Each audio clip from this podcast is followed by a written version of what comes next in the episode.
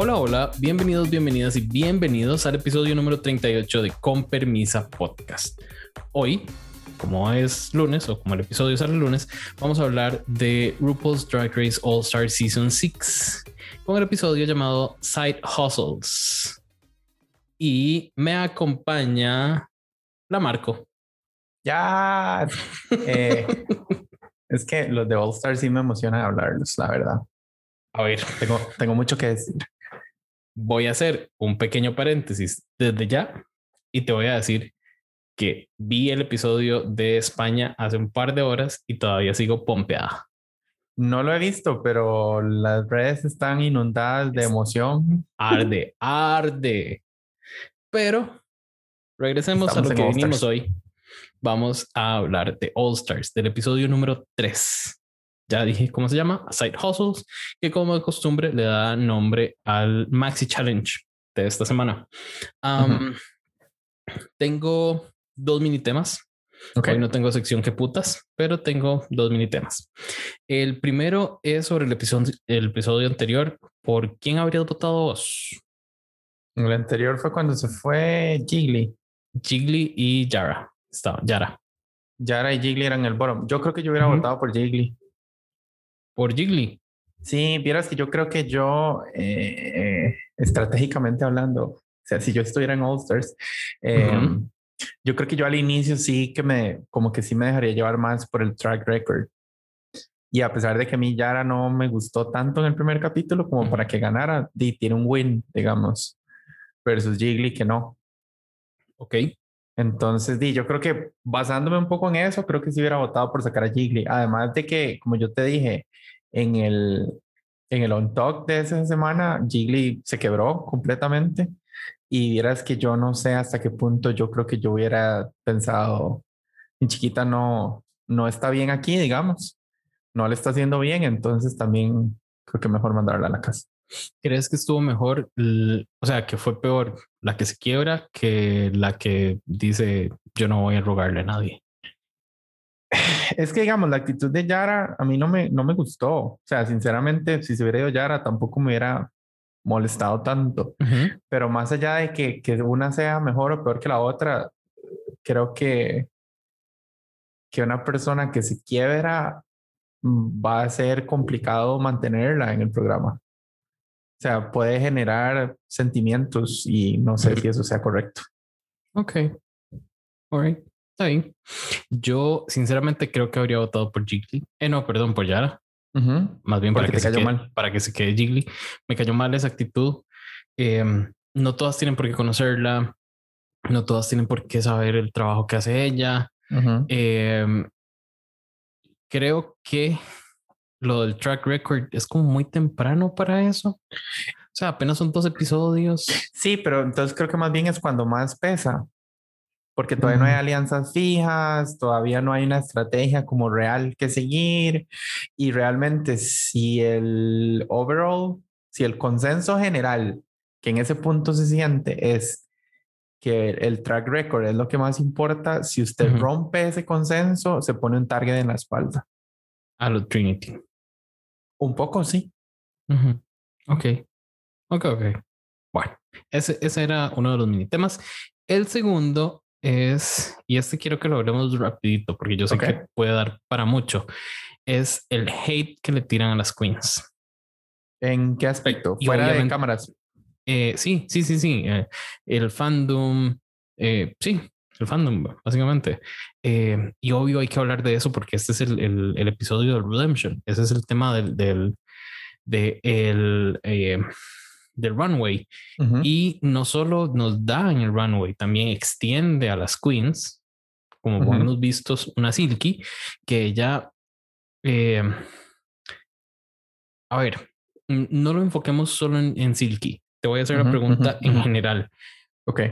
¿Crees que ha sido beneficioso para alguna de las queens en algún momento en los All Stars autoeditarse para mostrarse diferente? Más calmadas, menos Creo que- annoying, menos bitchy. Creo que está funcionando en esta temporada para Raya O'Hara. Ok.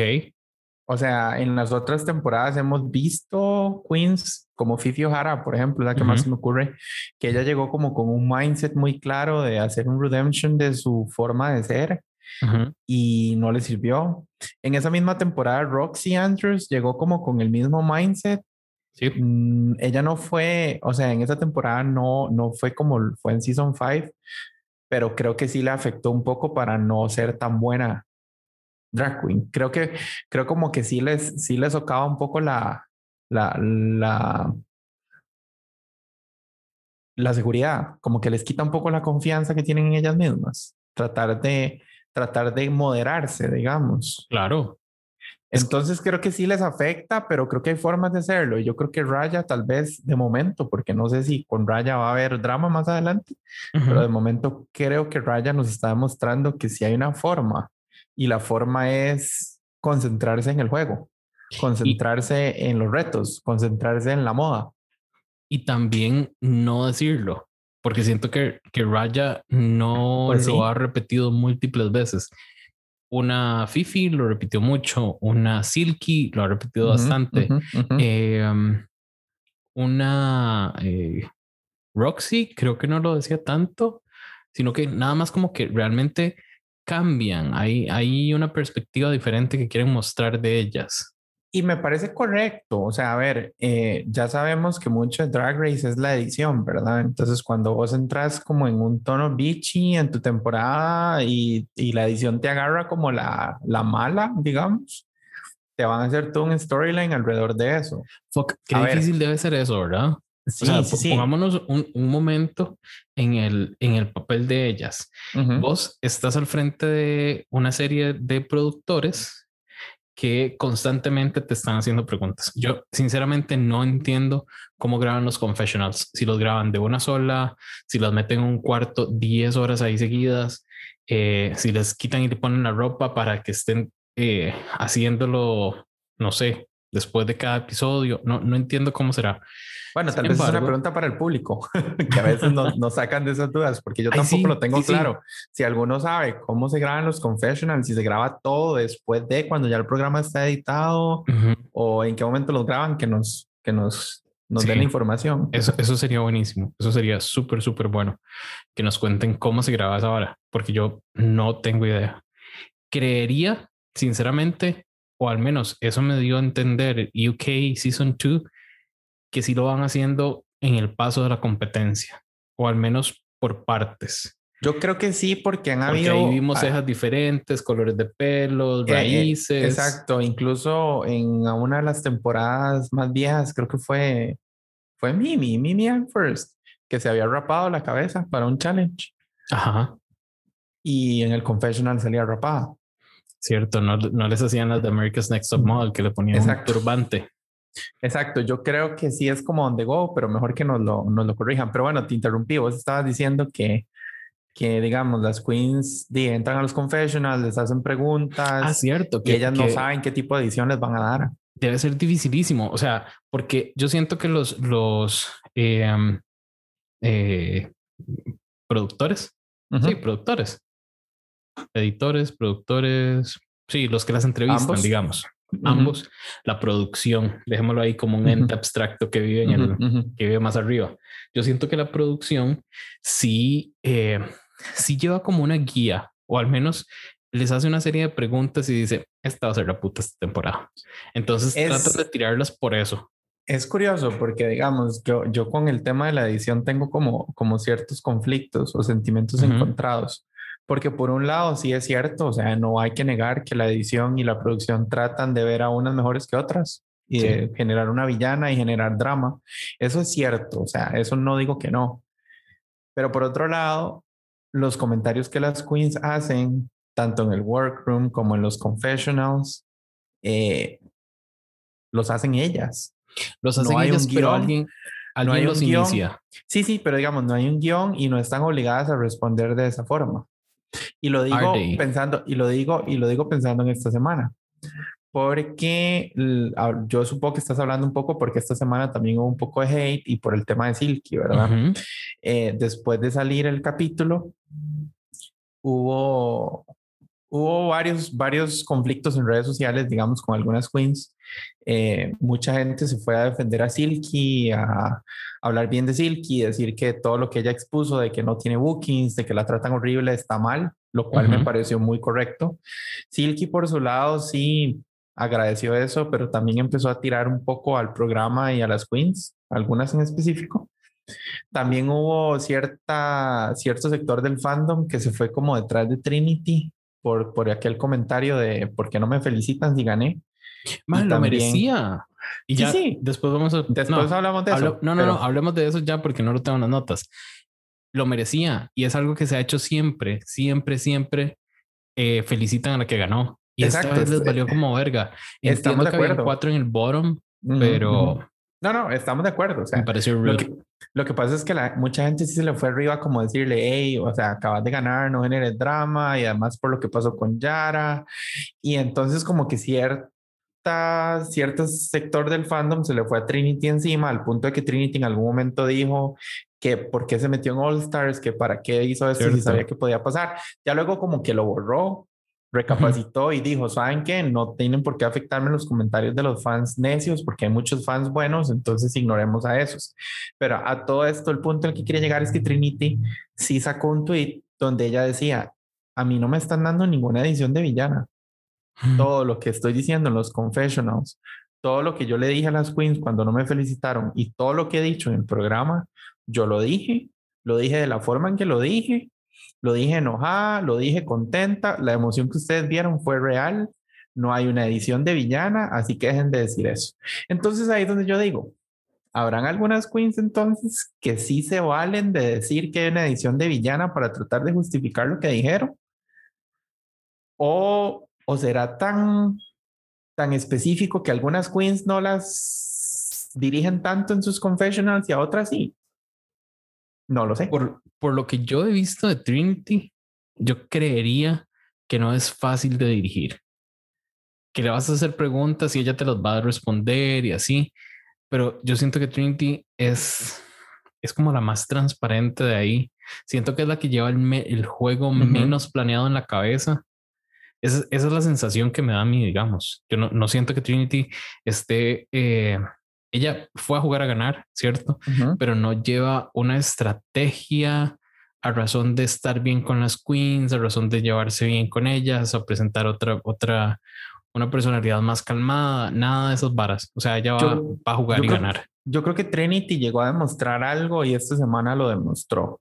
Ay, que se veía bellísima. Y es que ella es una queen que se ve espectacular porque se veía espectacular. O sea, el look de lip sync, que luego lo mencionamos, pero el look de lip sync de Trinity, wow. O sea, a mí me, me, dejó boquiabierto, se veía hermosa, no había una sola falla, nada, nada, nada, nada, nada, nada, nada, se veía perfecta. Bueno, habían rayitas en la solapa y que parecían como de plasticola brillantina. Ah, pues a mí me parecieron espectaculares todas. pero digamos, ella llegó a demostrar que además de ser una look queen, que ya lo sabíamos porque ella se veía súper bien en su temporada, eh, también nos demostró que sabe hacer lip syncs. Lo que pasa fue que la asesinaron y mm. Y también a ella lo que le faltó demostrar en temporada 6 era confianza, seguridad en sí misma para poder ganar un reto. Y la trajo. Exacto, y ya ganó un reto. Que tal vez era, yo siento que hay ciertas queens que realmente lo que llegan es a ganar un reto, ni siquiera a ganar el programa, con irse con un reto en la bolsa es más que suficiente porque es demostrarse a sí mismas de que sí son capaces, porque tal vez en su temporada no pudieron. Lo vimos yo creo que como Next Change en All Stars 4, que ella llegó y dijo, yo lo único que quiero es ganar un fucking challenge. Y ganó varios. Al final se llevó la corona. Sí. Pero, pero digamos, entran como muy, como con mucha energía hacia un objetivo personal que es demostrar que yo puedo ganar un reto, que soy una queen completa. Entonces, yo creo que Trinity con eso gana mucho. Eh, ahí tienes razón. Y hablando de ganar retos, vamos a hablar del reto de esta semana. Y para empezar, hoy en el Team Netsias tenemos a Tony Arce, que nos va a hablar de este Maxi Challenge. Hola gente, ¿qué tal? Les habla Tony.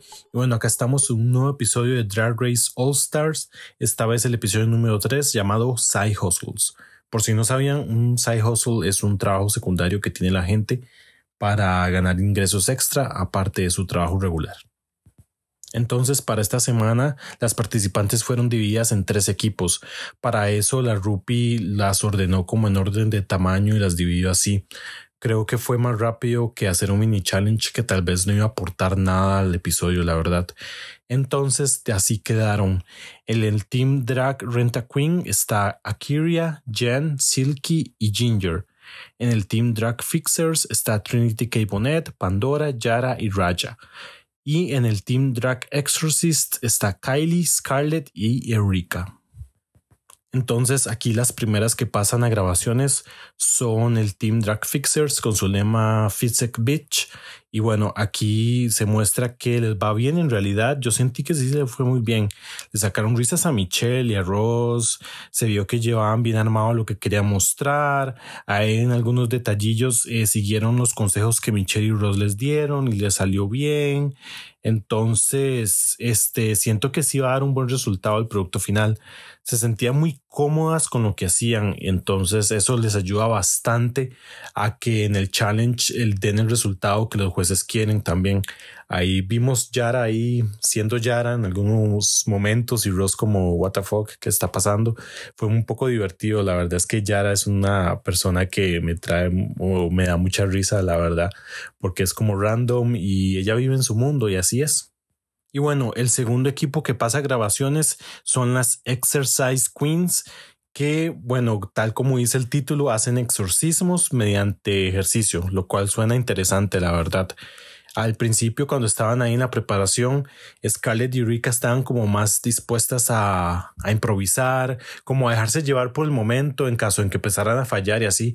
Kylie dejó entrever como que tal vez eso no era muy fuerte para ella, entonces que podía traerle problemas. Ya una vez en las grabaciones, eh, vemos como Scarlett y Kylie tuvieron algunos problemillas ahí con las cámaras eh, de localización y así con los este con las líneas. Entonces tanto Michelle y Ross ahí ayudaron un poco para que les mejoraran. Eso de llegar a improvisar es como un arma de doble filo, la verdad, porque puede salir muy bien, pero puede salir mal y ahí se están jugando como supuesto en la competencia.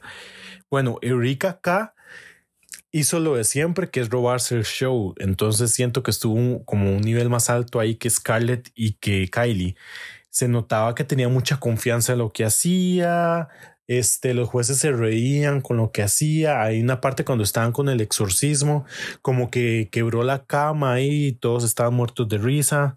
Entonces, bueno, Eureka se le da muy bien este tipo de challenges y siento que tal vez una persona introvertida estar ahí con Eureka le pueda jugar una mala pasada. Pero bueno, este, en general yo veo que sí se vio bien el, o que sí van a tratar de de dar el concepto que quieren dar a entender. Tal vez lo podrían llevar un poco más allá, pero siento que gracias a la interpretación de les va a ir bien. Y bueno, el último team que entra a grabaciones es el Team Rack, Renta Queen. Aquí vemos como empieza Kyria teniendo muchos problemas con la línea, se les olvida varias veces, se pega demasiado. Entonces ahí en una parte Michelle le dio como una sugerencia para que se dejara de pegar tanto y ahí a Kyria le sirvió y siguió con las grabaciones. Entonces todo bien. Ah, en la parte de Ginger que grabó sola ahí con la panza expuesta y con una voz ahí toda particular, como toda grave y así dio demasiada risa. Este, creo que Ginger sí se le da bien la comedia y es como tal vez el punto alto de este equipo. Ahí sí algo que noté fue que tenían demasiadas escenas, pero muchas escenas, tanto por hacer en un solo comercial, que eso sí las va a perjudicar. O sea, porque era tanto, tanto, en lugar de tal vez enfocarse en dos, tres cositas, tenía muchas cosas. Y Silky, a pesar de sus apariciones, tenía tres líneas. Entonces, y se dio una. Entonces, digamos, su tiempo de hablar no era mucho y eso tal vez la deja ahí como en el background y la puede perjudicar bastante, la verdad.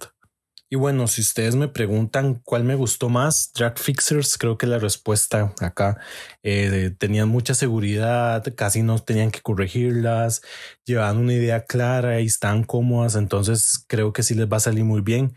Entre quien me gustó menos, tal vez Renta Queen, porque llevaban mucha cosa y tal vez no estaban como tan preparadas para para grabar tantas escenas, entonces siento que sí les puede perjudicar mucho a la hora de dar su idea a entender. Y bueno, tengo una pregunta para Jay y Marco. ¿En cuál equipo estarían ustedes? O si no les gusta ninguna de las ideas, ¿cuál idea harían ustedes? Esto es todo por esta semana. Les saluda Tony. Un abrazo. Chao. Eso fue Tony. Gracias, Tony. Parte del Team Netsias de esta semana. Y la pregunta que nos deja es en cuál equipo estaríamos nosotros. Vos por ser grandota, entonces seguro estás en, en Drag Exorcists. Ajá, probablemente me hubiera tocado por estatura y a vos en Rent a Queen. Estúpida, yo no soy tan chiquitita. Eh, yo creería que por lo menos Drag Fixers. Obviamente no voy a estar en las grandotas, pero a ver, uno Pero bueno, eso es, eso, eso por estatura, porque fue como RuPaul diciendo, bueno, ya no sé cómo putas más dividirlos en equipos, pónganse en orden de tamaño. La próxima lo va a hacer por, por, por orden alfabético. Y, yo no, no, tengo problema, digamos. Eso me gusta más que algunos eh, mini challenges. Estamos de acuerdo. Pero bueno, ¿en cuál me hubiera gustado estar? Qué difícil, pero vieras que yo creo que yo hubiera escogido, o sea, antes de saber cómo iba a estar el reto, digamos, de cómo lo iban a hacer, yo creo que yo hubiera escogido con Rent a Queen. Por Porque es un reto de comedia, entonces yo hubiera pensado en Ginger, en Silky inmediatamente, ah, como para hacer loud, exacto. No por el tema, sino por el grupo, porque pensé sinceramente que, que, que iban a ser mejor. Yo, yo de verdad creo que me iría por Drag Fixers porque da como para más. Ok. Da para mucho, ellos nos enseñaron que daba para mucho. Pero, ¿qué tal si hablamos rapidito o un poquito de cada una de, de cada uno de los grupos? Empecemos con las pequeñitas de Rent a Queen y el, el overall. Decime, eh, ¿qué te pareció grabación y resultado? Yo creo que ellas cometieron el error que hemos visto a lo largo de muchas temporadas de Drag Race. ¿Cuál de todas? Que Ginger, Akira, Jan o Silky. Las cuatro en grupo. Cometieron un error. Bueno, hubo, hubo, un par de errores, creo yo, en, en, en, en, cuando estaban hablando de qué era lo que iban a hacer, que yo creo que son errores que ya hemos visto en todas las temporadas, casi que en todas, que no hay que cometer. Uno, no hay que hacer demasiado, porque en el momento que te complicas hacer demasiado, vas, puede salir mal. Qué difícil. ¿Y cómo sabes cuánto es mucho? Eh, creo que cuando te lo dicen es mucho. Es ya momento, eh, no es el momento para ponerte a editarlo, digamos. Y dos, y dos, creo que el otro error, y sí fue un error que cometió Silky, fue quedarse callada. Porque ya lo hemos visto también en otras, en otras temporadas. Cuando hay alguna de las queens que de afuera está viendo que la vara no está bien, que están abarcando demasiado, que tiene muy pocas líneas, y se queda callada, es receta para el desastre. Entonces, yo desde que empecé a ver eso, yo dije, mm, no lo sé. Siento que ambos puntos son difíciles de agarrar en el momento. O sea, ahí ya estábamos viendo que Silky lo habla, pero lo habla fuera, digamos, lo habla en los confessionals. Entonces, ¿qué tan fácil es llegar y así on the spot decir, pero, no, pero quitemos esto, eh, no hagamos esta otra parte y yo necesito hablar más. Pero acordate que, por ejemplo, el confessional de Silky, para empezar a decir que, que creía que estaban abarcando demasiado, surgió a, raíz de cuando estaban planeando el, el reto, ¿verdad? Y empezaron a decir ideas para aquí y para allá. Silky empezó a hacer caras y se quedó callada y empezó a hacer caras y se quedó callada e inmediatamente ahí es donde cortan al confessional donde ya dice, ok, sí, yo me quedé callada porque en mi temporada se me calificó de loud, de, de necia y un montón de cosas y obviamente, dice, una vez que ya no ve el confessional, ya uno entiende que, por dónde va el capítulo. Pero mi punto es que yo creo que ella, en el fondo, se quedó callada porque no quiso ser la Silky de temporada 11. No quiso tratar de abarcar la atención. Lo que, lo que hablábamos en el, en el, en el sección anterior nosotros, no sé cómo llamarle eso, pero que Silky se estaba autoeditando ella sola. o sea, se, está, se, está, modificando. Sin embargo, creo que en ese momento Silky confundió eso, ay, perdón, Silky confundió eso con ser team player. Sí, y qué difícil encontrar esa línea cuando es uno mismo el que la está, la está tratando de poner, porque es muy fácil equivocarse. Yo creo que a este grupo le faltó lo que tuvo el grupo de Fixit, que fue un moderador. Y en el grupo de Fixit hubo una queen que moderó el grupo y dijo, hagámoslo sobre esta línea, hagamos cortes así, yo he trabajado en comerciales y fue Pandora. Sí. Entonces yo creo que al grupo de Rent a Queen lo que le hizo falta fue una queen en específico, alguna de las cuatro que dijera, suave. Alguien que fuera más, que tuviera un papel más de directora. Exacto, o, o, frenemos, pensemos hacia atrás, tenemos ocho ideas, vamos a dejarnos las ocho, tenemos que cambiarnos de peluca ocho veces, lo vamos a lograr. Y yo creo que sí, el, el, el intro del, del, comercial, que era donde estaban ellas cuatro de pie hablando al, al frente, digamos, fue uh -huh. muy largo. A mí Entonces me les quitó, muy, les a mí me parece muy sketch. corporate. Y con eso no estoy, no estoy diciendo que fue aburrido, sino que fue como un poco tieso. Uh -huh. Y yo entiendo, digamos, que uno de los personajes fuese así, que esa era la vibra que me dio Jan, que el de Jan era como muy tieso, incluso para uh -huh. reírse, ella se reía como... Oh. Pero me gustó que Jan estuviera siempre en personaje, me deja clarísimo que la producción ahora quiere. Sí. Y eh, creo que el mejor chiste de este episodio va para Jan y Michelle. Cuando Michelle le, le pregunta, ¿Is it gonna fit? Y Jan, with poppers. Exacto, pero también fue una forma de Jan de decir, es too much, pero vamos a ver cómo lo logramos. Para mí, eh, resaltando lo mejor de este grupo, Ginger. Uh -huh. Ginger siempre será una comedy queen y siempre será súper rápida, digamos. Pero Ay, Jean vestida mí, de, de, ¿cómo de, se llama? De Simmons. Sí, de Simmons. Y Simmons. diciendo, o sea, se veía, eh, fue demasiado gracioso. Para mí, Ginger es esa compañera y porque generalmente es, es una chica eh, compañera del, de la universidad o del cole que era overachiever. Uh -huh. La madre que se ganaba el 110 porque el profesor puso una, una pregunta extra. Uh -huh. Esa es Ginger. Tal vez por eso me cabe, porque yo era esa. Porque vos eras esa compañera. Ay, okay. Pasemos ahora a Drag Fixers.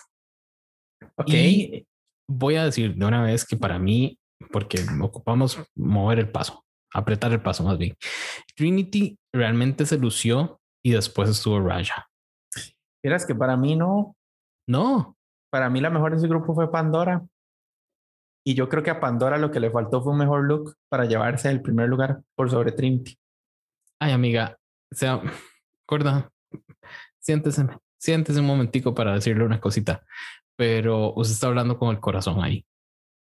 Puede ser, puede ser, pero digamos, eh, es complicado. Su, su, gusto por Pandora me la está nublando. Mm, no, pero es que vieras que yo siento que fue un, un, reto muy parejo. De ese grupo, sinceramente, la única que yo no veía ganando era Yara. Ay, gorda, qué cansado con esa mujer.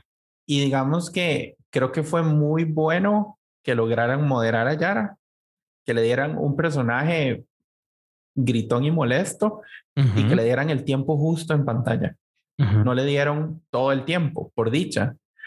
Siento que Trinity lo hizo muy bien. Cansado. O sea, siento que Trinity lo hizo muy bien, siento que Raya lo hizo muy bien y siento que Pandora lo hizo muy bien. O sea, yo siento que en serio, ellas tres como grupo, o sea, en el grupo fueron muy buenas las tres.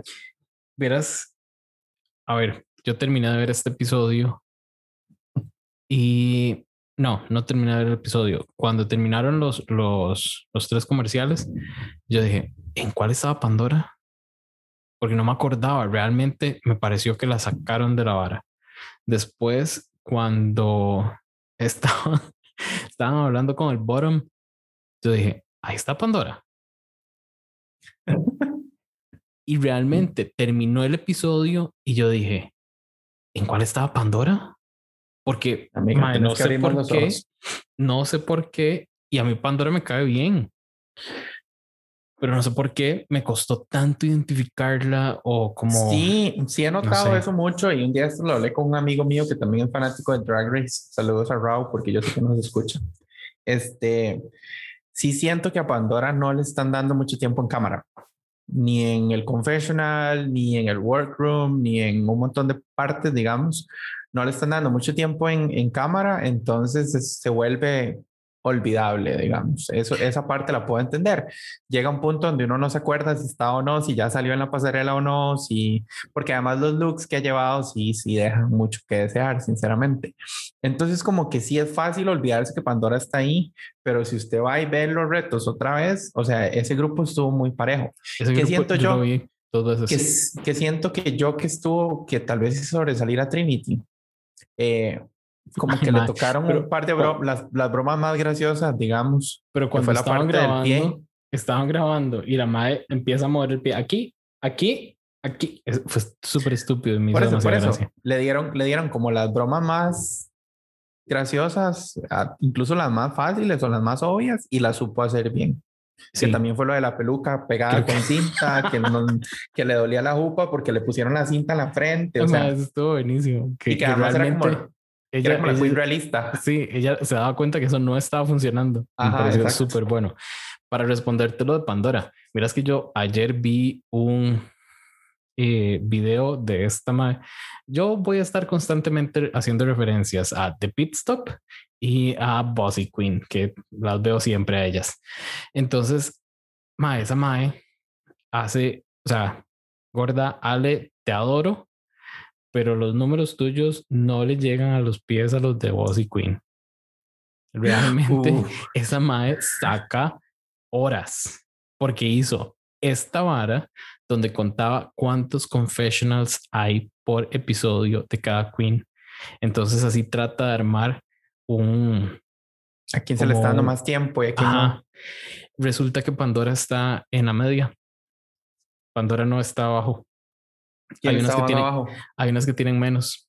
Yara Akiria tiene menos. Akiria tiene menos también, imagino. Yara, Akiri, Akiria y Jan creo que son las que tienen menos.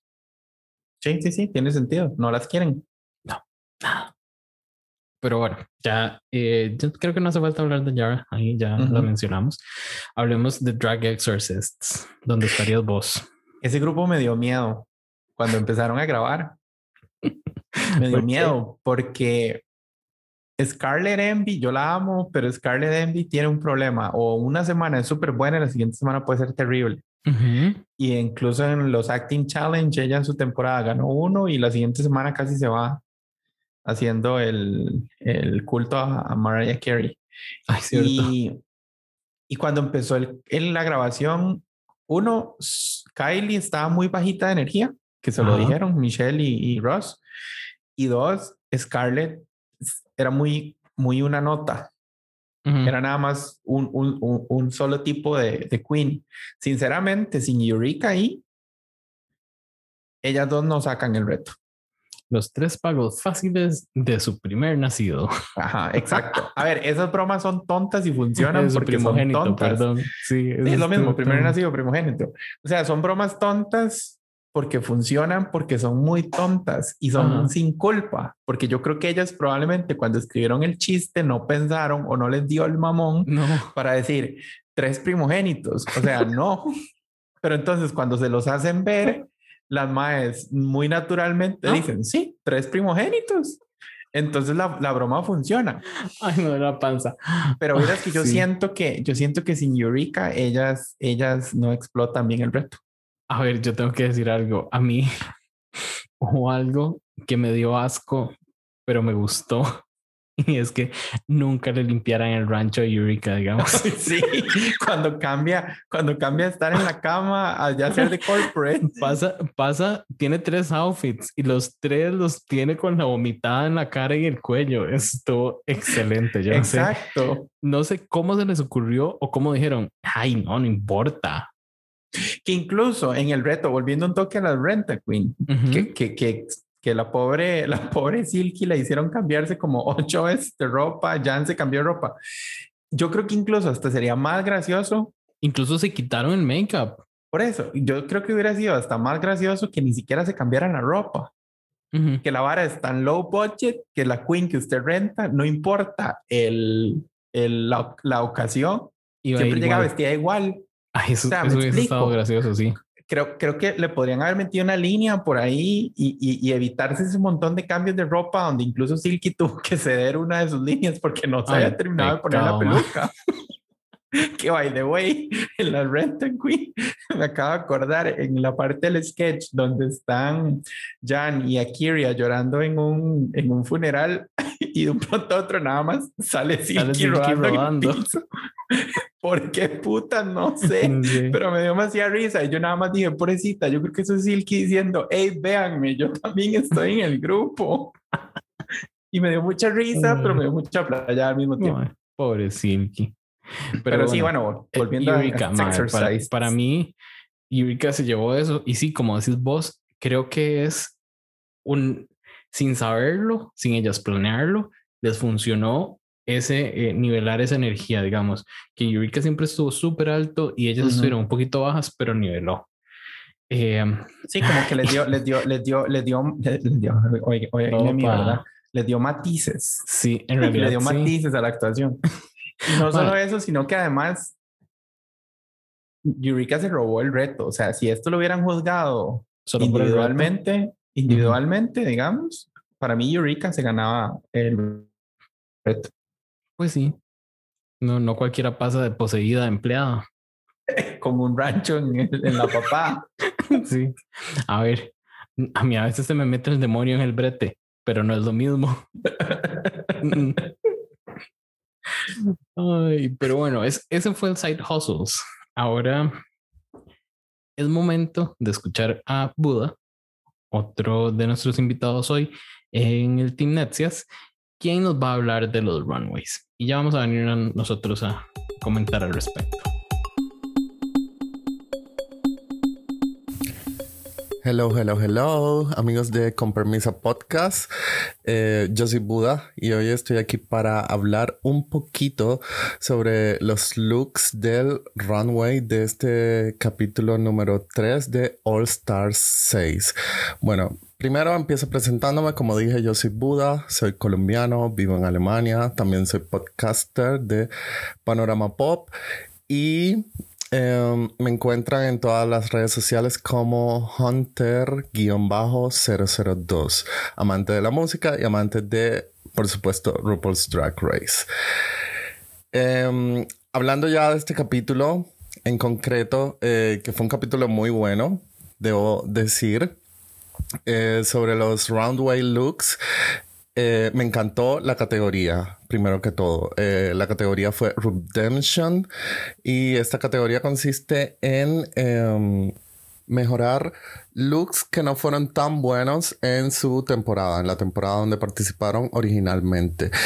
Es una categoría que me encanta y creo que deberían eh, incluirla en todos los All Stars, que hasta ahora solamente ha estado en All Stars 3 y ahora, pero me encanta como la, la dinámica o la propuesta de, este, de esta categoría en el runway. Centrándome ya en este capítulo, pues el runway en general estuvo bien, tampoco fue un runway wow que me encantó, que me voló la peluca, no, pero sí hubieron muy buenas propuestas. Y basándome como digamos solamente en los looks del runway sin tener en cuenta el challenge, el main challenge ni nada de eso, yo hubiera colocado en el top, por ejemplo, a Scarlett Envy, su outfit para el runway estuvo fenomenal, fantástico, ella se veía guapísima y en realidad era una redemption, como una evolución de su look de entrada de Season 11. Entonces me gustó mucho. También me gustó mucho, por ejemplo, Silky. Eh, es cierto que su actual outfit no se parecía al original, sin embargo, se veía muy linda, se veía muy bonito ese outfit, bien diseñado y le quedaba ya fenomenal. Eh, Raya también me gustaba mucho. También vi la evolución eh, del, del, look original a lo que presentó en esta propuesta. Y bueno, ya hablando de los bottom, indudablemente enviaría el bottom directamente porque no me gustó ni cinco lo que llevaron. Fue eh, Pandora Box y Ginger Minch. Es que los outfits no sé, eran feos. Eran feos, ya, punto, period, feo. No me gustaban, no me gustaron ni cinco. Y la verdad, si me basara solo en los looks, las enviaría así, directo a ese botón. Em, de Sonic, debo decir que eh, se vio como una evolución, se vio una evolución más bien como al estilo Gaga. En su look de Lady Gaga en Season 2 mostró una Lady Gaga de The Fame y en este, claro que mostró una Lady Gaga de cromática, se notaba como en los colores. Incluso creo que Gaga en cromática tiene como un outfit parecido a ese. Pero en realidad a mí no es que me haya encantado ese look. Digo, tampoco es que me molesta, pero no, no fue de mis favoritos. Estuvo bien, estuvo correcto, entendió la propuesta, la modeló bien, la enseñó muy bien en la pasarela, pero de mis looks favoritos, como que no. Eh, um, de Eureka, quería decir también que me gustó mucho más su look original. Con Yurika me pasa que yo creo que es muy difícil que haya una redemption porque ella tiene en sus seasons, en sus temporadas originales, presentó propuestas muy buenas. O sea, creo que no presentó ninguna mala propuesta en el runway, si mal no recuerdo. Así que era como muy difícil esta categoría. Me gustó más el original. Este estaba correcto. Me gustaban los colores que presentó y estaba bien. Eh, Jan, Akiria estuvieron normales, tampoco me mató mucho. Jan sí se veía como muy señora, como le, le dijeron. Y quería antes de, de, irme hablar de Yara y de Trinity, que fueron dos looks que yo no sé si me gustaron o no. Aparte fueron una redemption del el promo look. Y es ahí donde dejo mi pregunta a ustedes. ¿Deben tenerse en cuenta el look de la promo para esta categoría? A mí me parece que no porque creo que son looks que no se pueden apreciar muy bien y además negro, ah, bueno, eh, ya eso es algo personal que a mí no me gusta mucho el negro porque el negro no hace ver los detalles del outfit muy bien. Pero bueno, ¿ustedes qué opinan? Y ahora sí me voy y muchas gracias por permitirme esta colaboración en su podcast. Regresamos a hablar de los runways y para este eh, se les llamó Redemption Looks, que fueron looks que ellas llevaron a, un, a otro episodio en, su, en su temporada primera y en este lo hicieron mejor, entre comillas. Vamos por orden de aparición. Antes, antes, antes de ir uno por uno, sí quiero aclarar algo. Yo antes pensaba que para los Redemption looks ellas escogían qué look era el que le iban a hacer Redemption. No, es producción. A ella, a ella les dicen, te toca hacer redemption de este look. Y muchas queens y muchas queens lo mencionaron esta vez. Una de ellas, Pandora, que él por ahí impuso en Twitter, si yo hubiese podido escoger mi redemption look, yo no hubiera hecho eso. Qué fuerte. Se lo dicen. A ellas, a ellas les escogen qué redemption look tienen que hacer. Y para mí, después de saber eso, me cambió mucho la perspectiva. Ah, es, es como raro. Porque Deberían haberla dejado. Es un, es un, ok, este fue su peor look, traiga algo mejor. Pero Hay sin algunas embargo, queens en las que tal vez tiene algo de sentido que se los digan porque nunca se vieron mal. ujú, Hay unas que era muy obvio cuál iba a ser su redemption look ujú, y hay otras que di- creo que para mí caen en el medio, como que cualquier, algún look por ahí les pudieron haber dicho. Pero digamos, para darte un ejemplo, para mí una que era claro, claro que le iban a poner un redemption look era Kyria con el kaftan, porque fue el que en su temporada le, le criticaron horriblemente. ujú. Pero digamos, no una pan- pero digamos, una Pandora Box tenían como tres o cuatro outfits de dónde escoger. Y yo creo que si ya lo hubieran dejado de escoger, hubiera escogido probablemente otro. Pero bueno, vamos una por una. Entonces, gracias por el dato. Y empecemos con Kylie Sonic Love, Lady A mí- Gaga, Snatch Game Season 2. A mí me gustó lo que hizo. Hay gente que dice que no se ve muy bien y nosotros tuvimos una pequeña discusión creo en nuestro grupo, en nuestro grupo de WhatsApp, pero, pero di, ella hizo un look muy, eh, ay, se me fue la palabra. O sea, ella hizo un homenaje casi que idéntico a un look de Gaga, de cromática. Resulta, a lo que entiendo, que no es un look casi idéntico. Es el look Es el de mismo look. Gaga. Sí, tal vez a diferencia como de la El peluca y el maquillaje. El mae que le hizo varios trajes a ella, el entrance y otro, no me acuerdo cuál, es el mismo mae que le hizo el look a Gaga. Entonces, es ese mismo look. ok. Eh, y excelente. cuando salió yo no lo entendí, pero después como cuando se movió me encantó. Ya sí, ahí- yo tampoco lo entendí. Yo dije, uy, es una interpretación muy curiosa de, de Gaga. Y luego vi que era un traje igual a uno que Gaga usó. Entonces di, está bien hecho. Scarlett y su entrance look. Eh, a ver, a mí el entrance look de Scarlett nunca me pareció feo. Me pareció muy Básico. eh, básico, sí, como muy X, pero no me pareció Ujú. feo. Pero ahora sí, hay que decirlo. Su redemption estuvo hermoso. La peluca, el maquillaje, todo el Parecía traje. Sofía Loren cuando era joven. Qué Idéntica se veía. rajado. Guapa. Hermosa, hermosa, hermosa. No, no, o sea, no hay mucho que decir, es nada más hermosa. O sea, demasiado chiva. Eureka con su fur. Estuvo bien. No Ay, me no. encantó, no me encantó, no lo odié. Estuvo ok.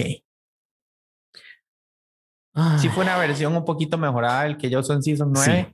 Sin embargo, eh, la forma en que lo estilizó en Season 9, como la peluca que se puso y así como que me gustó un poquito más. Entonces, sí, para mí estuvo bien. Yo vi fotos de ambos a la par y el de Season 9 no es, es horrible, digamos. Pero en este, ok, en este estaba mucho mejor el, el bodysuit. Eh. Estaba, se veía, se veía muy, muy cool. Sin embargo, el uso del peluche fue lo que a mí me faltó. Y yo dije, ok, si el peluche era lo principal de este look, ¿verdad? Te quedaste mal. Ujú, ujú.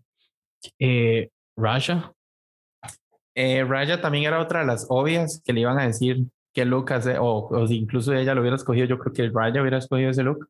Eh, di, pues estuvo vacilón y ha dado para muchos memes. Tampoco fue la vara más original ni a mí no me wow, gustó. Ni wow. O sea, el vestido fue muy plano. Fue un vestido pegado al cuerpo, color árbol. Creo que lo que le ayudó fue eh, el headpiece con las matas. Y me gusta mucho que tengo un nuevo sticker que uso para todo. Sí, me consta. Eh, a mí no me gustó, la verdad. Y eh, nada más, eso. Que by the way, un comentario que hizo Raya en, en Twitter estos días, Ujú. eh, o en sí, creo que fue en Twitter. eh, como que la gente, la gente decía que para All Star se nota que las queens tienen plata y que invierten muchísimo en, su, en sus outfits. Uy, eso Y sí. Raya se dejó decir que eh, si la gente supiera cuánto gastó ella, se sorprenderían, porque al parecer gastó muy poquito, porque todos los looks que lleva los hizo ella, excepto por uno.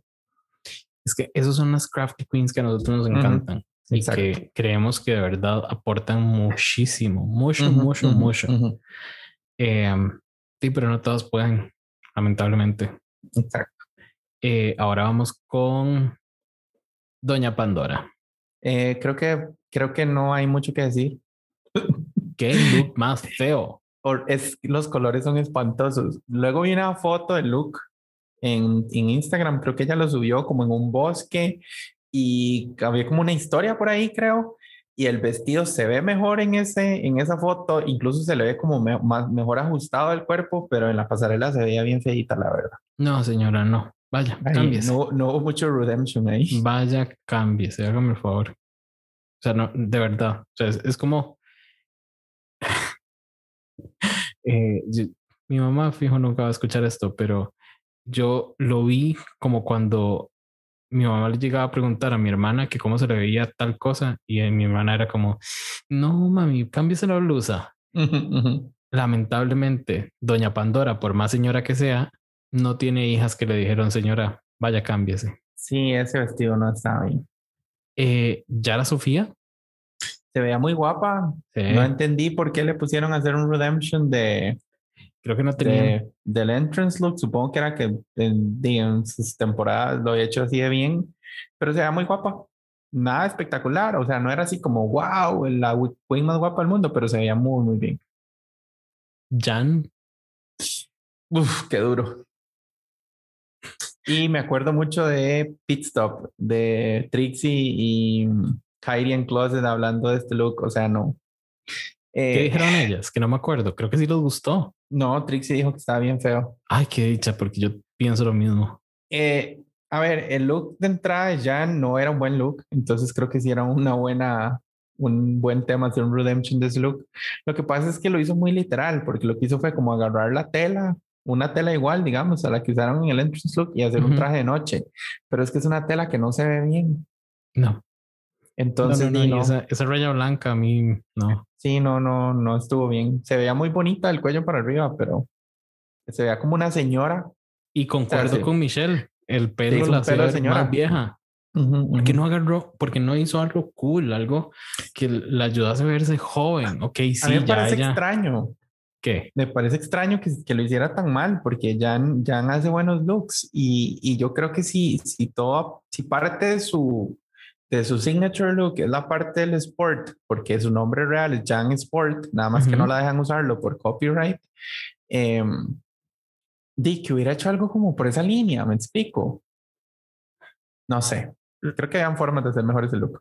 Creo, sinceramente, creo que en este Jan llevaba todo estilizado, styling. ya, Ujú, o sea, ujú, ya ujú. a ella le habían dicho este, esto con esto, esto con esto, así se maquilla y salga a ganar. Pero no. Am, ay, Dios. Qué duro. Qué duro, Jerry. Qué duro. Ginger. Ah, qué duro. Y pensar, y pensar que ambos looks los llevó. Me explico, no, no fue como ni que en el de All Stars ni este fueron looks que tuvo que hacer ahí. Sinceramente, el- yo prefiero el anterior. La idea general del look creo que está bien hecha. La Hmm. idea, la idea, la idea, el concepto. ¿Qué es lo que pasa? Que está amarrando como demasiados estilos en uno y no, no se ve demasiado. O sea, se ve demasiado. Sinceramente, para mí, Ginger se veía bien de la nariz para arriba. Y lo, ¿sabe qué es lo Nada más más. curioso? ¿Sabe qué es lo más curioso? Que yo creo que también me gustaría ver el brief para ver qué tan qué tanta libertad creativa tienen. Pero el look, el look que hizo Ginger, así de feo en All Stars 2, era una categoría que se llamaba Future of Drag. Ujú. Entonces yo no sé en este punto si, si él nada más ya le dijeron, "Di, igual va a ser su Future of Drag. Tenía demasiado que pensar y hacer. Y lo que hizo fue tratar de hacer una versión mejorada de un look que ya de por sí era horrible. Por No ahí dijeron que se mejoró. parecía, por ahí decían que se parecía a Divina de campo, del cuello para arriba, por el pelo. Raro. Pero ese, incluso esa corona máscara rara que se puso, yo sentí que era como esos, esas, las caretas que se ponía la gente cuando empezó el COVID, Ujú. que creían que protegían algo. Eh, sí, sentí que andaba una de esas. Ok. Pasemos ahora a Silky. Eh, no entendí, No, no. se veía fea, se veía muy guapa, pero se no veía entendí. muy bien. Ujú. No había como una conexión entre uno y otro. A mí me hubiese encantado ver ese outfit haciendo lip sync. Porque se, tenía que mover muy bien, pero no había conexión alguna. Sí, Akiria. Eh, sí, hizo un kaftan, ahora sí. Y sin se veía muy guapa. Kyrie se veía muy guapa, pero no, no era el wow. Sin embargo, igual que Silky, ¿dónde está la conexión? En la conexión de Kyrie era un poco más sencillo porque realmente era un tema específico, que era el kaftan. O sea, lo que importaba era que realmente se pusiera un kaftan. Entonces, di, no usó los mismos colores, pero creo que por lo menos sí cumplió el reto. Y vamos a cerrar con la ganadora de este episodio. Trinity. ¿Ves? Que esa es una en la que yo específicamente diría que, que le van a poner a ser mejor de su temporada, porque Trinity en, en temporada 6 se vio hermosa siempre, Siempre. siempre. Ella daba los mejores looks. Hasta lo que tuvo que hacer, si no me equivoco. Exacto, entonces ella daba los mejores looks. Entonces yo creo que aquí hicieron un reto más difícil decir, di que, vamos, que le vamos a decir a Trinity. Entonces le pusieron el entrance look y di, Pero lo elevó, lo elevó, Man, lo me elevó. dio una vibra de bruja, vampiro, ultra, ultra glam con este Ujú. make-up. Eh, no sé, hermoso. Y esa corona negra y las cadenas. Ma, Ujú, es que yo creo que el, el lighting del runway no le ayudó tanto a ella, pero ya varas demasiado chivas. Sí, el look estaba súper bien pensado y súper bien ejecutado. El maquillaje le quedó, o sea, esta semana Trinity se veía hermosa, siempre se vio hermosa. Y definitivamente, así, definitiva, definitivamente, eh, para mí fuera ganadora de este episodio. Mm, Para mí no hay duda, digamos. Ok, entonces ahora es momento de pasar, creería yo, que a lo mejor de este episodio y ese lip sync. Pero no vamos a hablarlo nosotros todavía. Ahora viene Carlos Sánchez, parte del Team Netsias también, em, que nos va a hablar de ese lip sync. Y después tenemos a la ya siempre parte de los episodios de All Star Six de Con Permisa, Sandy, que nos va a hablar de los choices de la vieja.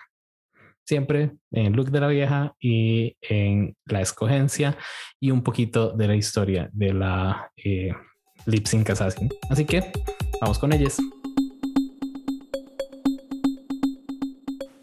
Buenas, buenas. Como dice cierta TikToker famosa que ahorita está en tendencia. Un gusto para mí saludarles a todos ustedes. Mi nombre es Carlos Sánchez, soy de Venezuela y hoy voy a estar acompañándoles en el podcast con permisa para conversar sobre todo lo que fue el lip de esta semana. Para comenzar, una de las cosas más importantes es quienes nos entregaron este lip sync. Y es que la ganadora de la semana fue nada más y nada menos que Trinity K. Bonet y la Lip Sync Assassin, quien nos brindó un poquito de intriga al inicio, fue nada más y nada menos que la Ganja Lestranja, una concursante de la temporada número 6 y que recordemos que anteriormente era parte de la House of Edwards. La Ganja, quien nos brindó una de las mejores entradas de una lip sync assassin desde que el formato se creó, y es que no pudo haber sido más ni menos que sus representativos Death Traps. Ya por ahí veíamos que este iba a ser un lip sync con mucho, pero mucho que dar de hablar. Y luego nos revelan cuál va a ser la canción. Y es que fue, pues, nada más y nada menos que físico de Dua Lipa. No es la primera vez que escuchamos a Dua Lipa en un lip sync. Ya anteriormente habíamos tenido otras canciones de esta excelente cantante y bueno, sinceramente mi opinión personal es que en este capítulo finalmente, y como fue la pasarela, se hizo un redemption. Porque sinceramente los lip sync de Dualipa en otras temporadas no fueron tan buenos como este, ni fueron tan memorables. Y eso que han sido canciones buenísimas. Recordemos que hubo el lip sync de New Rules en UK, luego Don't Break My Heart también en UK y recientemente en la temporada 13 hubo otro en el primer capítulo con todo este formato del Port que fue Don't Start Now. Y ninguno de estos lip syncs sinceramente le hicieron eh, justicia a las canciones de Dua Lipa hasta esta semana que La Ganja La y TKV pues nos brindaron uno de los mejores lip sync que hemos visto en la franquicia del All Star. Bueno, ¿por dónde comenzar? Primero, los outfits. Principalmente eh, espectacular ambas. Me gustó mucho más todo lo que nos traía la ganja, pues era su firma personal, el color, el traje como tal y todo ese reveal que hubo detrás de cada pieza. Eh, Trinity pues me gustó bastante cómo se veía, sin embargo sentí que estaba un poco incómoda, que no se sentía lo suficientemente libre y bueno, ya desde el principio con la entrada a la ganja pues se le fue todo al piso, o sea, sinceramente siento que fue muy ese momento tipo cuando Shay vio los pétalos de rosa de Sasha, pues tal cual. Siento que no hay mejor palabra para describir que brutal. Y es que Chama fue uno de los lip sync mejor estructurados y visualmente más espectaculares de los que hemos visto últimamente, tomando en cuenta las temporadas regulares donde han sido bastante me y recientemente pues esto nos, nos da tanta vida es que no fue ni una, ni dos, ni tres. Fueron siete las piruetas, depth drop, giros y demás cosas que se sacó bajo la manga la ganja, donde realmente pues se comió el lip sync y se comió a Trinity pues con todo y tacones. Ahora la pregunta de los 100,000 dólares. Y es, ¿consideramos que este lip realmente pasa al Hall of Fame de los lip? Es decir, tal cual como el de Sasha Velour en la final, el de Tatiana versus Alisa o el de Brooklyn versus Ivy. Este se convierte en un lip sync brutal y para recordar, desde mi punto de vista, absolutamente. Y bueno, esta es la pregunta que les quiero dejar y quiero que nos respondan. ¿Consideramos que realmente este lip sync da mucho que hablar y va a ser referencia en los próximos años? Muchísimas gracias por la oportunidad y hasta la próxima.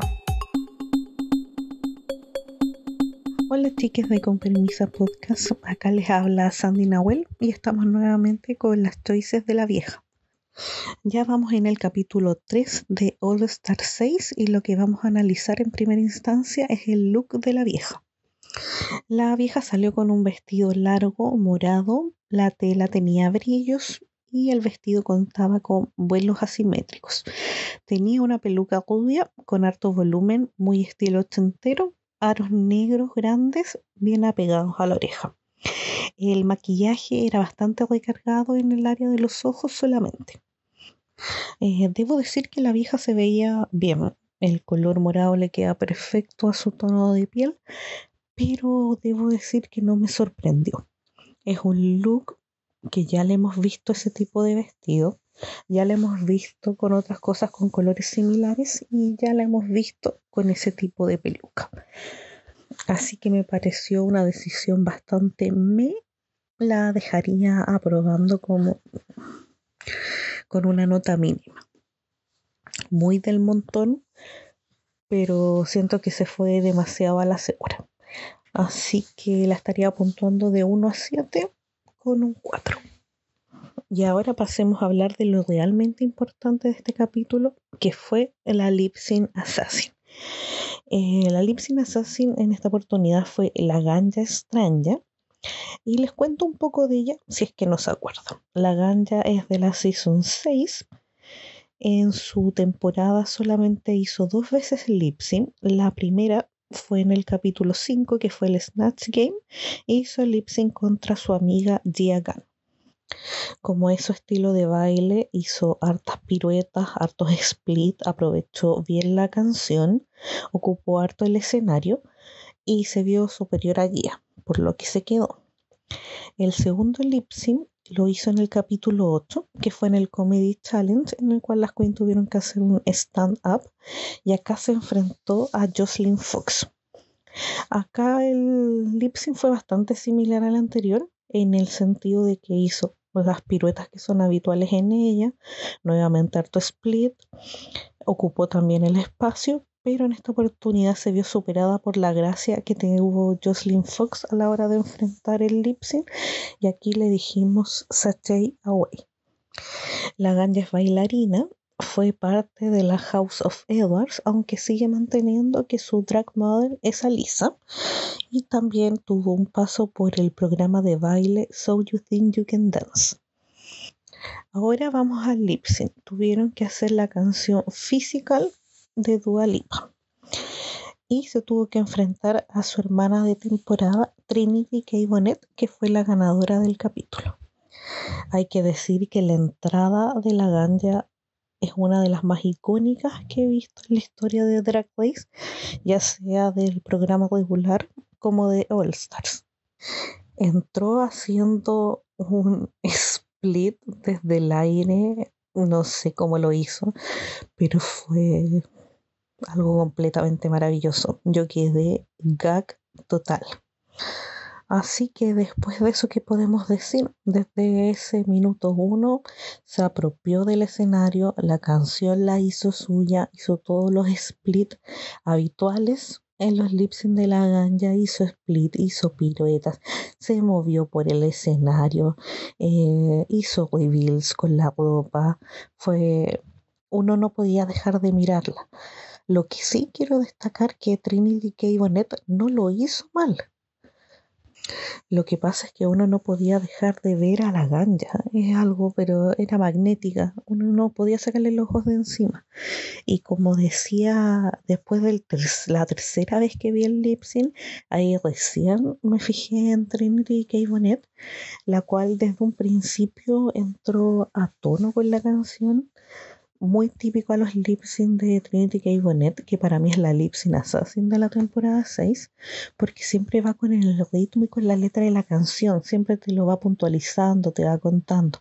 Y siento que en esta oportunidad hizo lo mismo, entró suave porque así es la primera parte de esta canción, y después ya con el coro prendió y le dio con todo, porque tuvo Aquí no hay piruetas porque no es lo que hace Trinity K. Bonnet, pero sí te transmite la canción. Y yo encuentro que lo hizo súper bien porque me dio esos matices. Pero el punto es que creo que nadie hubiese podido opacar a la ganja. Trataba de pensar que otra queen podría haberle hecho peso.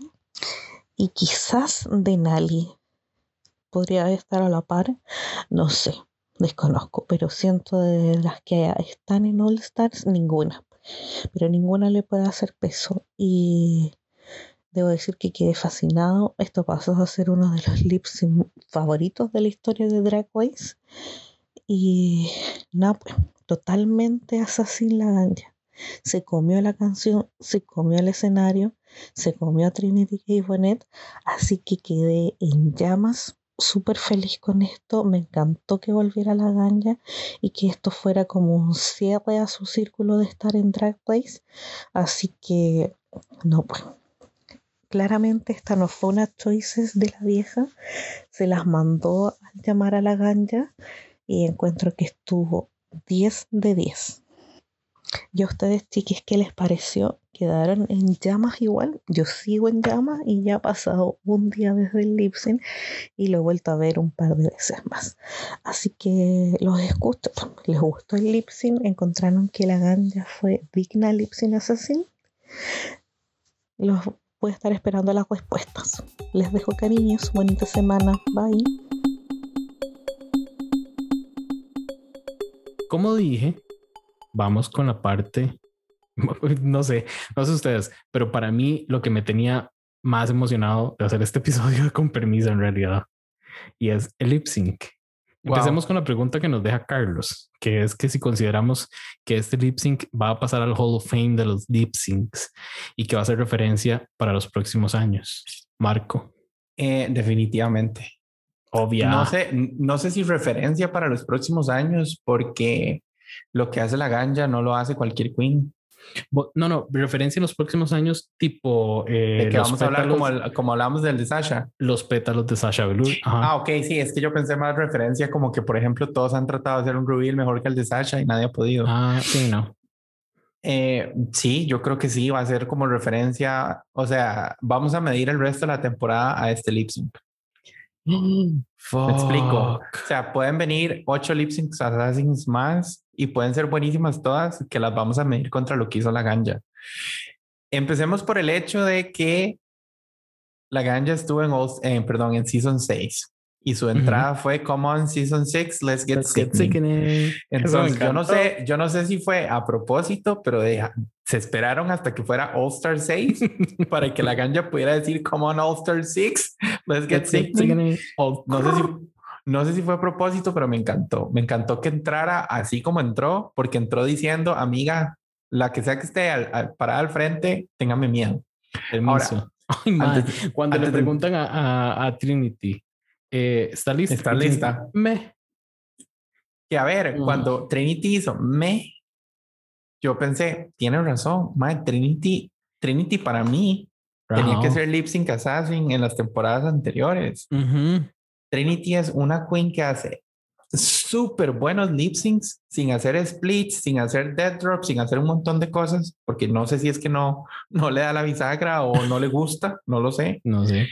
Pero ella hace lip syncs excelentes y a mí me encanta porque Trinity nos da lip syncs como del alma, del alma. Exacto, a ella le salen así. Ella los vive, los, los, los, los, los interpreta perfecto. los- ajá. Entonces yo estaba muy emocionado de ver un lip sync de Trinity y sinceramente cuando yo vi que Trinity había ganado el reto, yo dije, bueno, pobrecita las hacen. y, y que inserte emoji de payasito, o sea, Seamos sinceros, o sea, si le tiran a la Coco, yo creo que se la come Trinity. sí, sí, sí, incluso le hubiera hecho mucha pelea a Brooklyn, Ajá. Pero mae, Pero es que la ganja no es, o sea, es que la no mae solo eso, esperó entrar. La mae no esperó entrar. Ella entró y dijo, "Ah, Y es que no solo eso, a ver, la ganja en su temporada hizo buenos lip syncs, lo que pasa es que tal vez eran lip syncs desesperados, porque ella, Ujú. ella los estaba haciendo desesperadamente para quedarse. E incluso ella lo dijo, porque eh, mucha gente ha especulado que si esto significa que ya va a volver a un All Stars y ya la misma la Ella dijo no. yo creo que no, esto era lo que yo necesitaba para redimirme. O sea, usted entiende la confianza que hay que tener para entrar y decir, me voy a redimir en tres minutos. es que ella está en otro nivel, creo. Bueno, sí, yo no como sé si, bailarina, yo no sé si, como bailarina lo es. no sé si vos viste el video.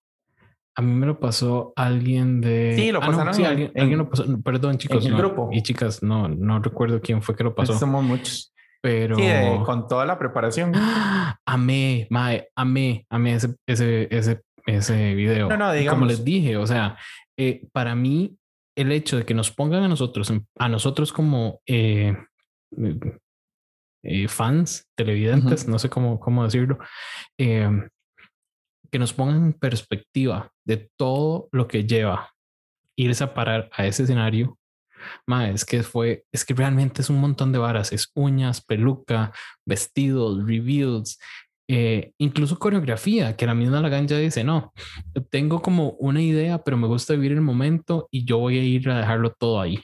Y yo dije, Y es que además, y es que además yo creo que una queen que va a hacer un buen lip sync tiene que tener la capacidad de saber lo que quiere hacer, pero además saber cómo cambiarlo si su oponente es bueno. Ajá.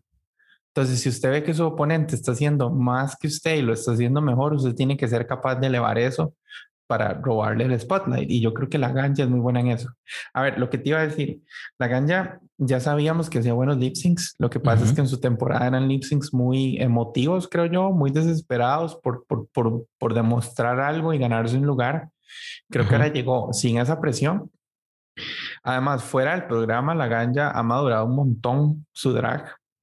Eh, bueno, la ganja creo que ya incluso este, salió, digamos, como chica trans al mundo. Y además, ella a nivel técnico, su baile, incluso ella trató, bueno, estuvo en una temporada de So You Think You Can Dance, creo que no logró llegar a la final, pero yo me sí recuerdo verla en, en- porque yo veo ese programa, sí recuerdo verla decir que, que se había preparado mucho, que volvió a, a tomar clases, volvió a hacer un montón de cosas que había dejado de hacer por el drag. Entonces como que sí se tomó su tiempo de madurar, no solo como persona, sino también como, como, como queen, porque incluso el look, o sea, el maquillaje se Ah, veía hermosa, Todo, todo, hermosa. todo. Y sabes que me pareció muy curioso que incluso ¿Qué? cuando llegó al runway y habló, ¿te acuerdas que ella en su momento le habían criticado que hacía un, un uso excesivo del o no sé qué? ujú, ujú. Como que lo moderó, o sea, habló muy, se sintió muy real. Nos dio la ganja, nos dio la ganja, Exacto. pero a la vez como, como, como ella, o sea, muy real, como que ganja. no.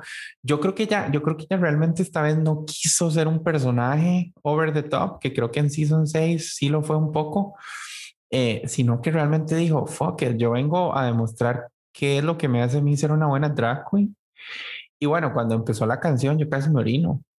O sea, es que era saber que estaban Trinity y la ganja con Haciendo esa físico. canción. Gracias. ¡Ah! Yo creo que fue Jan la que dijo como This is a dream come true to see this. Vos sabes que yo creo que la música de Dua Lipa no debe ser tan carita porque la han usado mucho. yo sé que es muy buena. No la estoy menospreciando, por favor, Dua Lipers o como se llamen, no vengan a atacarme. A mí me encanta. Eso pagaron Como- un muy buen combo. Y como, como diría una amiga mía, Dua Lipa salvó a muchos durante la pandemia Claro, con ese discazo. claro.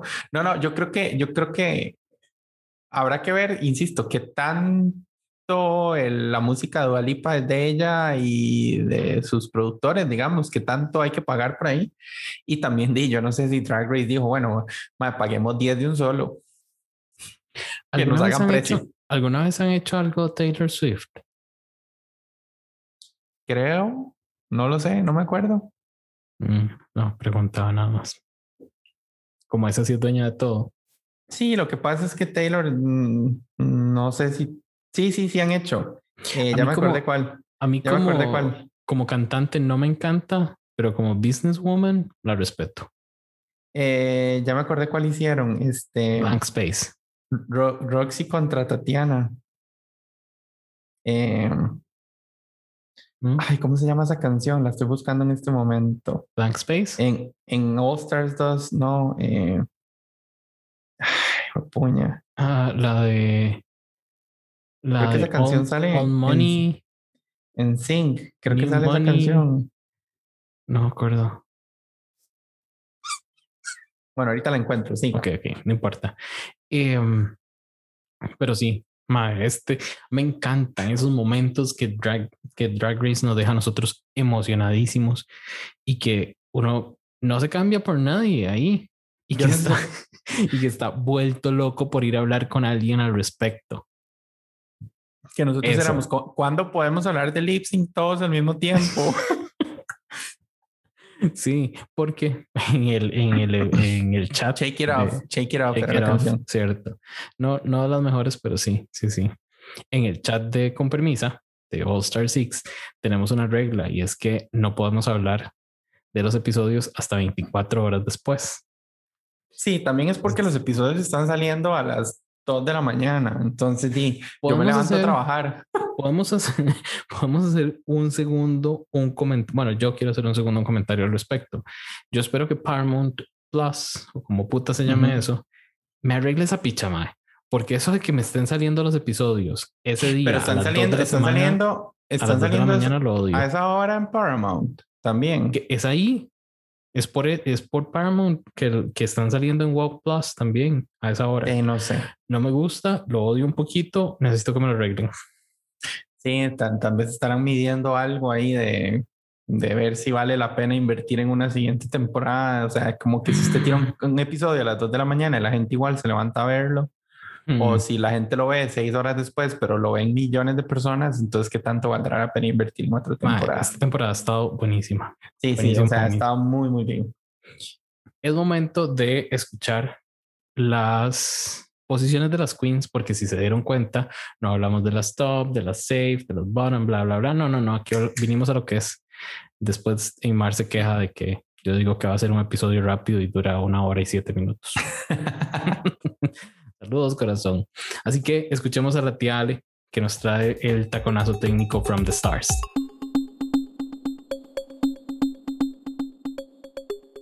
Hola, hola chiquillos. Bienvenidos una semana más al Taconazo Técnico from the Stars. Soy la tía Ale y les traigo las estadísticas de este tercer capítulo de RuPaul's Drag Race All Star 6. Este capítulo tenemos como ganadora a Trinity K. Bonet con dos puntos en la tabla general de clasificación, seguido de Pandora Box, Raya O'Hara y Yara Sofía, todas con un punto al, al alcanzar una posición high. Luego seguimos a Eureka, Kylie Sonic Love y Scarlett Envy en una posición safe con 0 puntos. Este capítulo no tuvimos reina en posición low, ya que Akivia y Davenport, Ginger Mint, Jant y Silky Nutmeg Ganache estuvieron en el bottom, todas ellas con menos 2 puntos. Como sabemos, Silky Nutmeg Ganache queda fuera de la competencia y queda fuera también de las estadísticas generales de Con Permiso Podcast. Ahora sí, pasando la tabla general, Raya O'Hara está a la cabeza con 5 puntos. Pandora Box tiene 2 puntos. Y luego tenemos un triple empate por Eureka, Kylie Sonic Love y Yara Sofía, todas con un punto. Luego tenemos a Scarlett Envy y Trinity K. Bonet, ambas con 0 puntos. Recordemos que Trinity no ganó el Lipsync contra la Ganja Stranja, entonces no acumula el punto adicional. Luego tenemos a Ginger Minch y Jan con menos 2 puntos. Y en el último lugar de la tabla tenemos a Akivias y Davenport con menos 3 puntos. Esperemos a ver cómo se sigue desarrollando la temporada y cuál será el juego dentro del juego que tanto nos ha dicho RuPaul. Eso es todo por esta semana. Soy la tía Ale y nos estamos escuchando. Bye.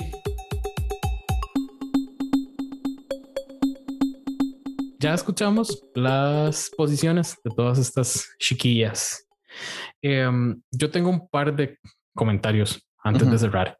Em, ¿Qué pensás vos de la salida de Silky? ¿Por quién? No, no, antes que me digas eso, ¿por quién habrías votado vos?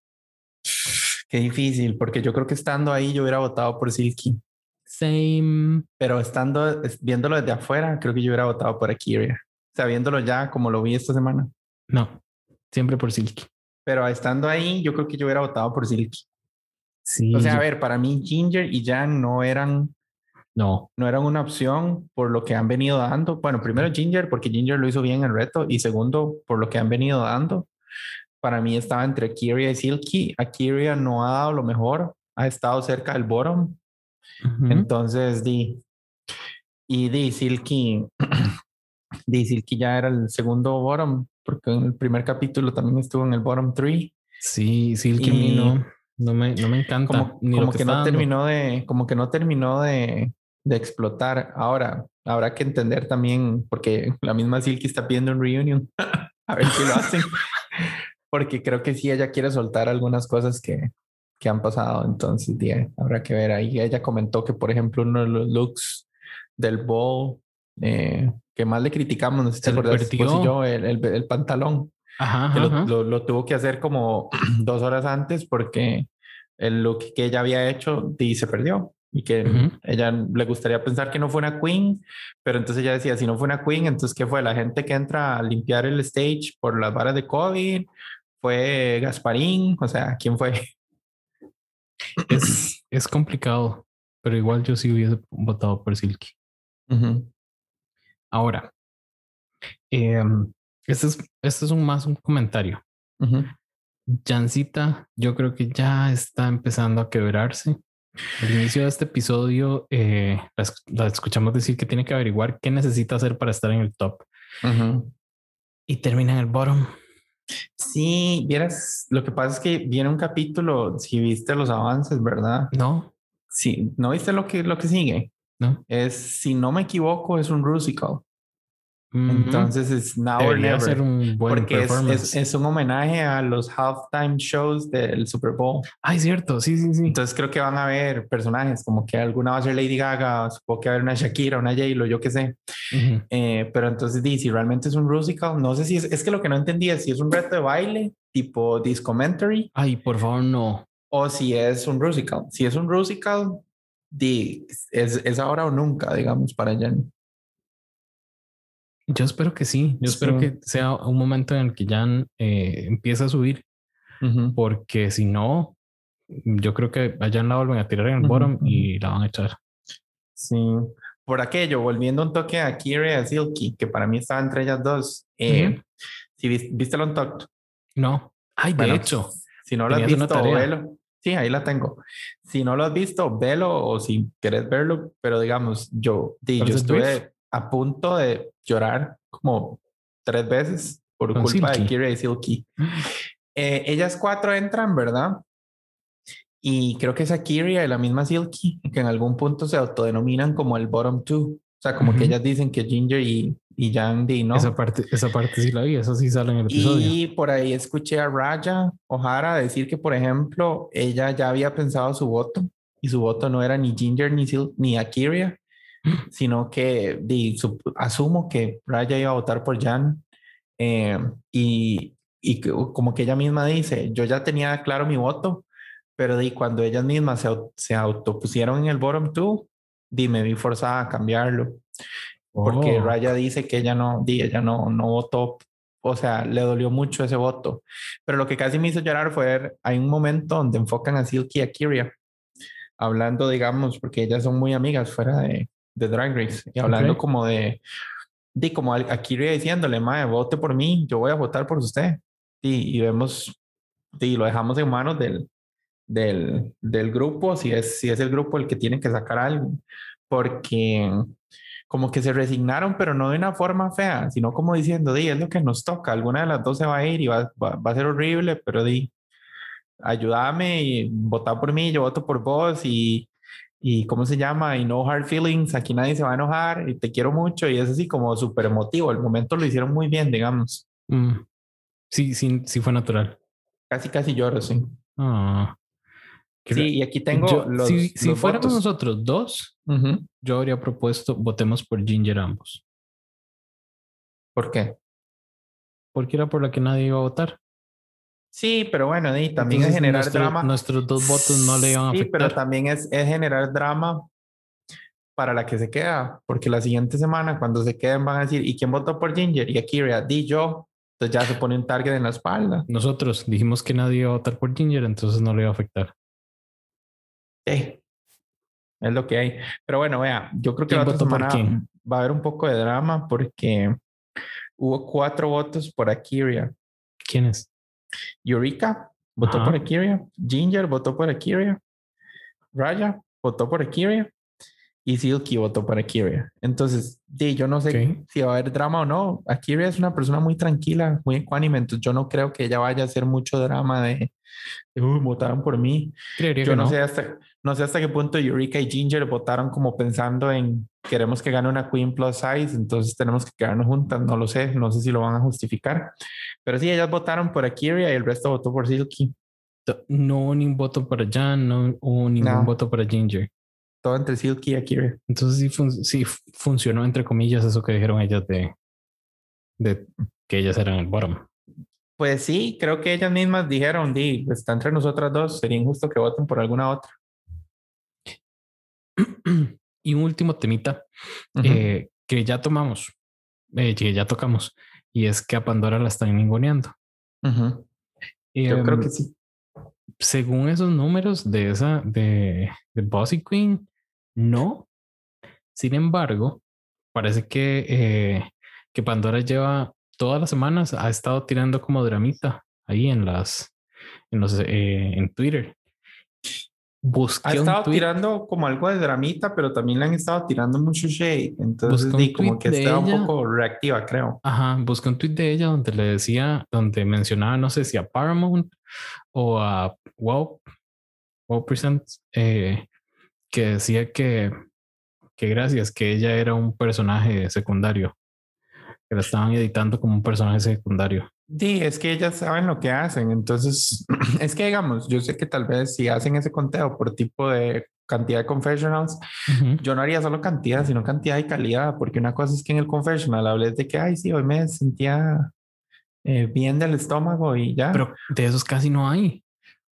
hay, versus un, un, di, dejen, denme tiempo en pantalla para yo tratar de explicar lo que pasó. Pero Sí. bueno, eh, más allá de eso, eh, los volvemos al punto. El fandom es muy tóxico y hay fans tirándole a Pandora única exclusivamente porque no ha llevado los mejores looks. Y Dima, o sea, tal vez esa es la estética de Pandora y tal vez no es la estética que esperamos y que uno dice, bueno, dice, podría haber mejor, pero al final de cuentas es lo que ella quiere ofrecer.